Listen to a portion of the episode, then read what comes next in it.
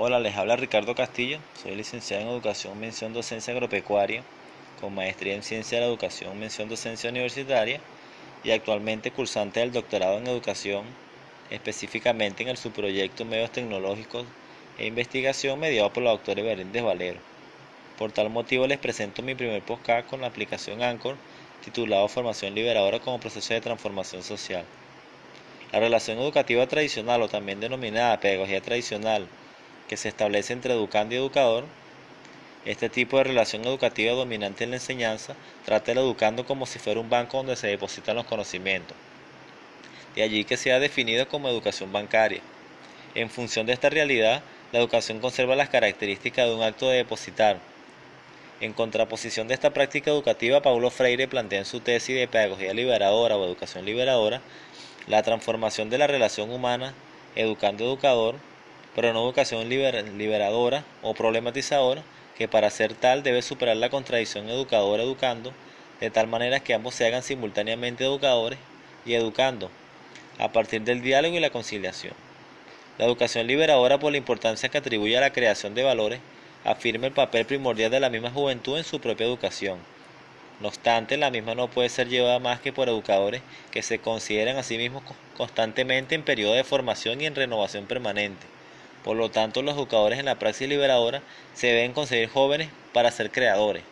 Un, educador no puede liberar la creatividad del ser social si no libera constantemente la suya.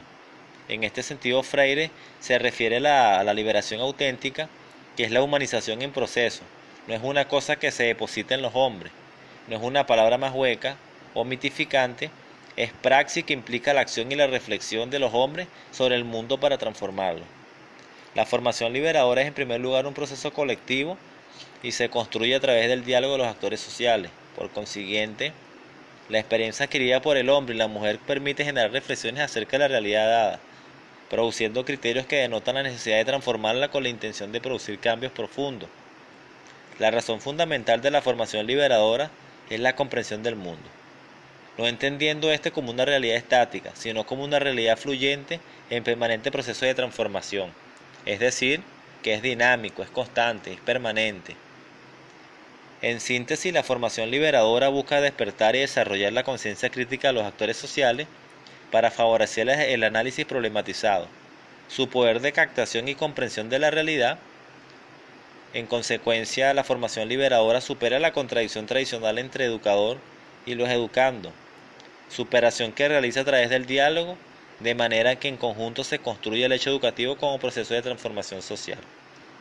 Espero que la presente temática desarrollada en este PUSCAC sea pertinente en la reflexión y en la generación de, de una nueva cosmovisión acerca de la educación liberadora como proceso para transformar la sociedad vigente. Muchas gracias y hasta una nueva oportunidad.